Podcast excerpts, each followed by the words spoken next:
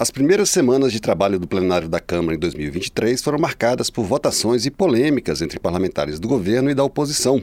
Um dos principais temas de debates foi a prisão dos acusados de envolvimento na depredação das sedes dos três poderes no dia 8 de janeiro, em Brasília após a invasão e destruição de móveis, obras de arte e dependências do Palácio do Planalto, do Supremo Tribunal Federal, do Senado e da Câmara dos Deputados, foram presas cerca de 1.400 pessoas.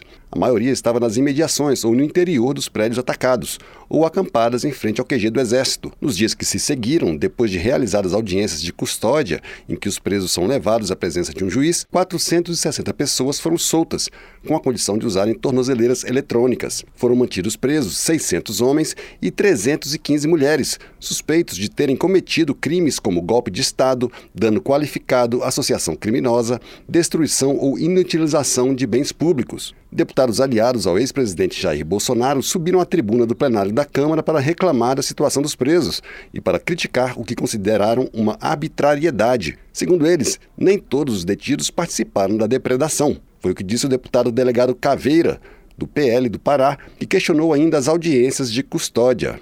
No dia 8 de janeiro, tivemos aí uma aberração jurídica.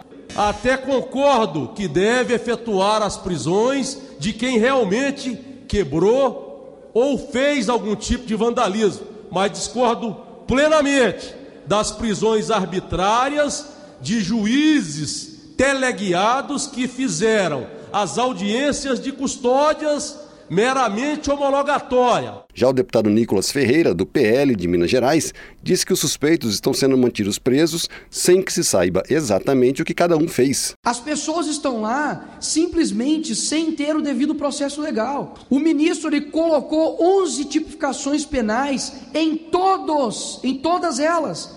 Ou seja, não houve individualização da pena.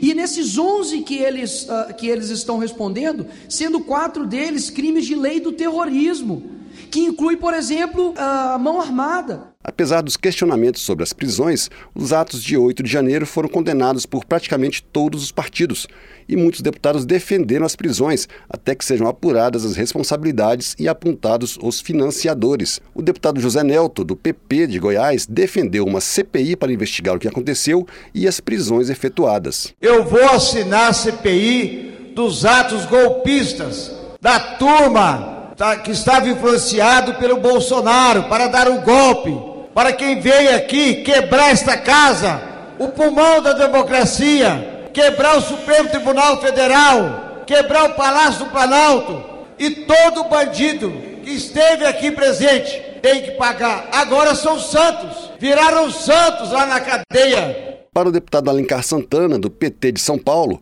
está sendo respeitado o direito dos presos e o devido processo legal. Quem tentou o golpe, quem atentou contra a democracia de maneira criminosa, violenta, merece para a cadeia. E para que não haja dúvida, nós defendemos o devido processo legal, porque nós respeitamos a Constituição brasileira, nós respe respeitamos o devido processo, mas tem que estar tá lá quem foi pego de maneira preventiva, preso, tem que continuar a responder ao processo. Constitui advogado e vá se defender. Além das prisões dos suspeitos de vandalismo e outros crimes, três empresas, uma associação e mais 50 pessoas foram acusadas pela Advocacia Geral da União de financiarem os atos e podem ter que ressarcir em mais de 20 milhões de reais os cofres públicos. As acusações formais a cada um dos acusados só será definida depois das investigações em andamento, quando o Ministério Público oferecer a denúncia à Justiça. Da Rádio Câmara de Brasília, Antônio Vital.